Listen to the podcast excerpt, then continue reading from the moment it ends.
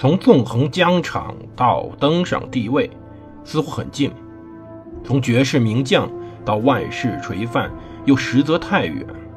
把手中的权杖换成头上的皇冠，要经历多少勾心斗角、纵横捭阖，乃至腥风血雨？请收听蒙头读书的《拿破仑传》。欢迎大家收听蒙头读书。大家好，我是胡蒙，这里是《拿破仑传》。如果大家觉得本节目符合您的心意的话，一定要点击订阅及赞赏按钮。我们接着讲故事，讲什么呢？讲拿破仑遇到危险的故事。其实拿破仑，我们说了，所有努力在于一个问题：一来实现自己愿望，比如说他老惦记去印度这事儿，明显属于他作为一个文艺青年的愿望，但只是最后都没实现；另外一个呢，在于建设法国，最主要一点，弥合法国各阶层之间的矛盾。法国大革命虽然非常浩浩汤汤，但问题在于他把当时法国上上下下所有的人全翻了出来，也就是说。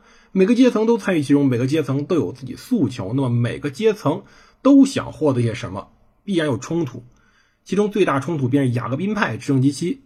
雅各宾派当时用自己的几的砍头台杀了太多的人，以至于拿破仑此时开会之时，左手和右手之间竟然坐的有可能完全是仇人。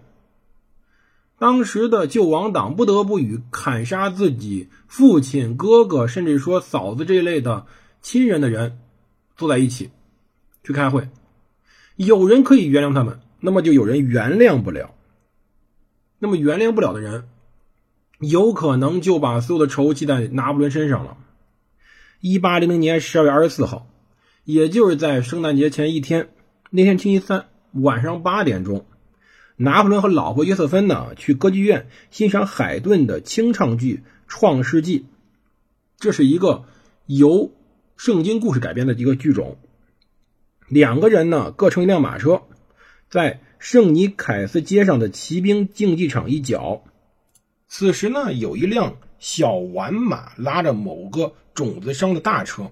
一个月刚刚从伦敦回国的朱安党人约瑟夫·皮科德利莫埃兰，已经在这个车上的水桶中埋下了火药。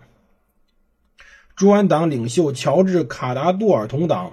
前海军军官罗比诺德圣雷冈点燃引线，他把这个马缰绳交给一个小女孩，自己逃走。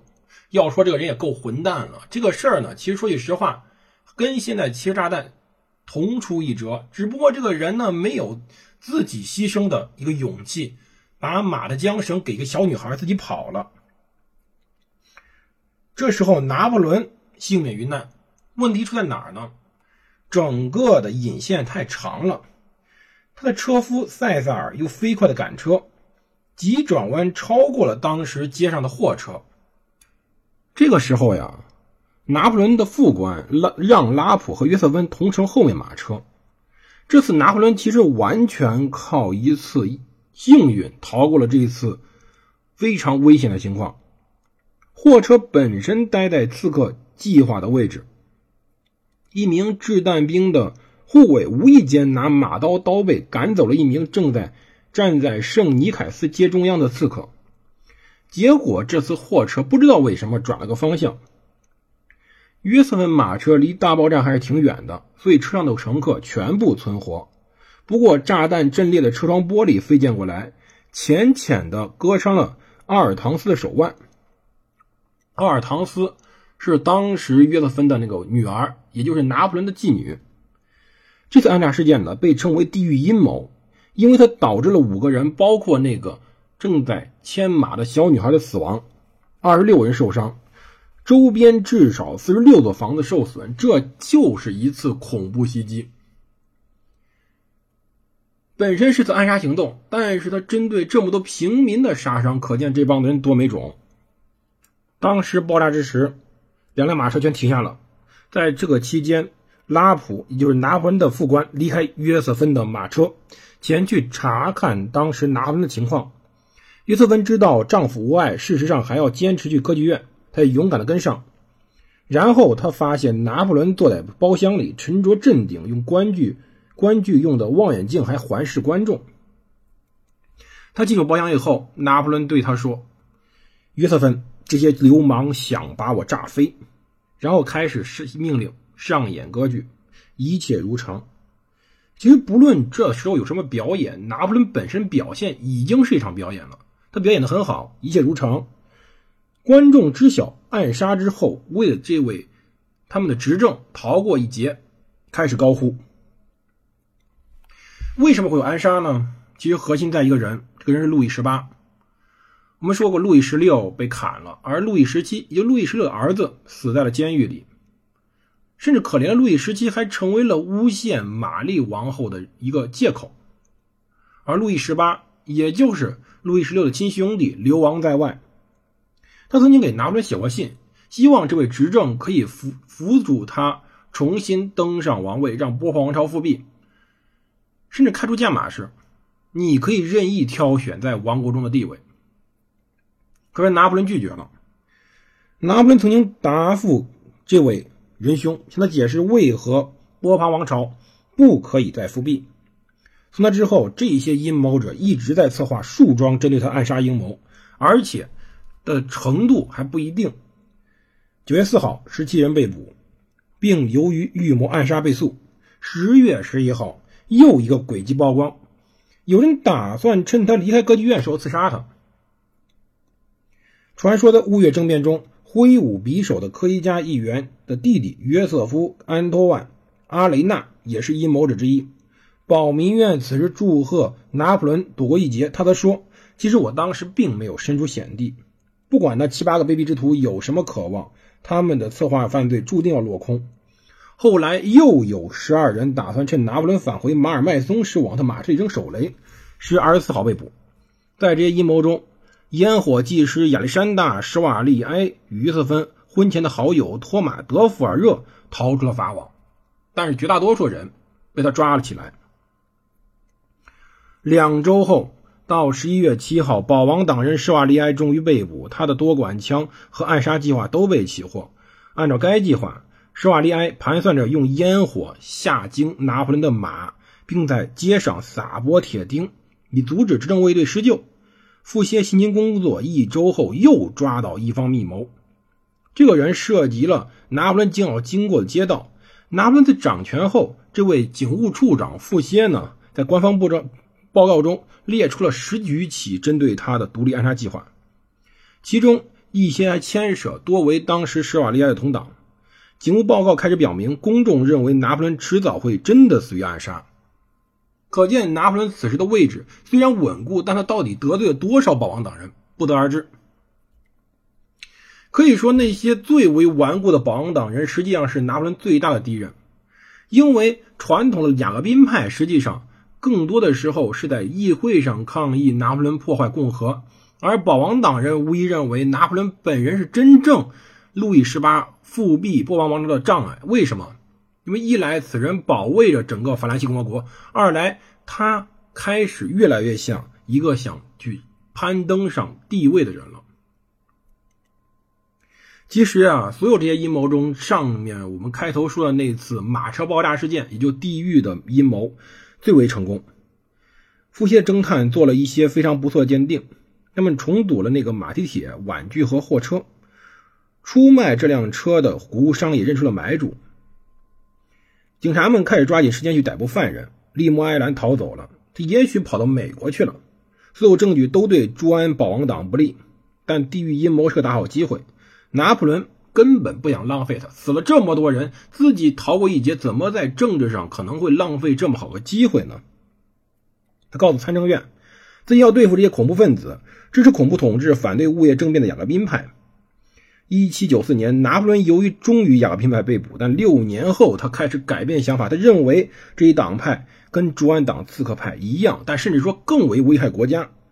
他派去了一个掷弹兵连圣日耳曼郊区的人，有可能会跑光。当时他评论那儿发现的保王党沙龙，他说：“雅各宾派其实远比保王党派更为顽强。”因为保王党派其实更为软弱，更像一盘散沙，而雅各宾派有自己主义，他们的抵抗，他们的坚持更加可怕。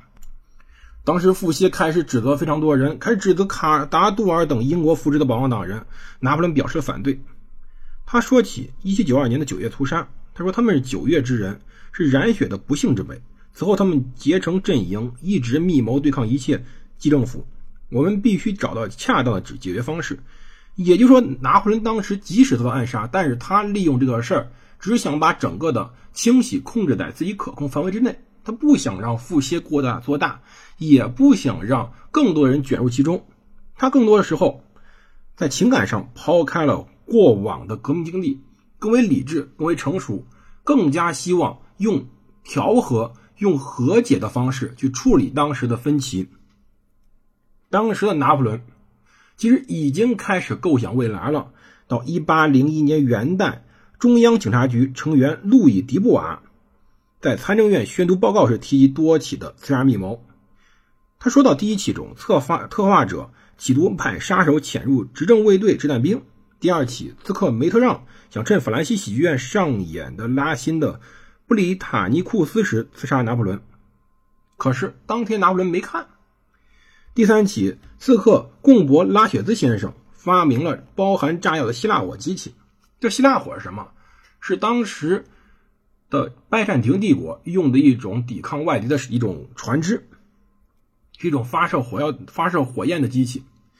他呢，原来计划在德赛葬礼上对拿破仑开火，可是沉重的装饰没让他过不去。中安党和流当流流亡者呀，当时呀就像皮肤病一番一般的干扰着整个法兰西共和国。他说，恐怖主义实际上是体内的恶疾，就是在这种割裂的情况下会出现严重的恐怖主义。可以想想美国人现在干的事也是这样。可是美国人现在是没有像拿破仑那样去试图弥合一切的，而拿破仑当时确实试图去弥合他们，他试图去割开那么那些真正。残忍的人，而试图去弥合大多部分。到一月八号，根据三天前颁布的元老院令，一百三十名雅各宾党人被捕、被放逐，被放到圭亚那。圭亚那在今天拉丁美洲，其实就在整个拉美南美洲的东北部那块有个地叫圭亚那。只不过圭亚那是被三个国家占领，荷兰、英国和法国三家都是邻居。现在英属圭亚那已经独立了，而法属圭亚法属圭亚那呢仍然是法国一个省。另外，荷属圭亚那现在也独立了，叫苏里南。著名的球星克鲁伊维特就是那儿的人，把他放到那儿去了。而圭亚那呢，当时号称不流血的断头台，因为当地气候说句实话太难受了。公众并未倡议，纵然这些雅各宾党人与地狱阴谋无关，其中很多人，尤其是恐怖统治时的决策者。跟当时的很多死刑不公正死刑有牵连，可是拿破仑呢已经这样做了。他呢更多的时候，并不是因为他觉得他们策划了地狱阴谋那次爆炸，而觉得他大革命期间所作所为实在太可怕了。有位律师叫做贝利安说道：“说如果说没有这次爆炸，根本不会有人提起流放这些人。”而拿破仑一笑了之，说：“啊，律师先生，你就是不肯服输。这次实际上，拿破仑用一个相对轻松的方式解决了这个问题。但究竟他今后要怎么解决国内的分歧，解决这些矛盾，我们在下期再讲。大家不要忘了关注我的节目，同时做小广告。我是历史老师，目前呢，我正在针对河南省的历史中考做一个小课程。”如果大家有兴趣的话，可以关注我的微信公众号，也叫蒙头读书，可以上去。我们那是卖的，很便宜，六块钱一节。如果有兴趣的，可以关注一下。谢谢各位的支持，我们下期再见。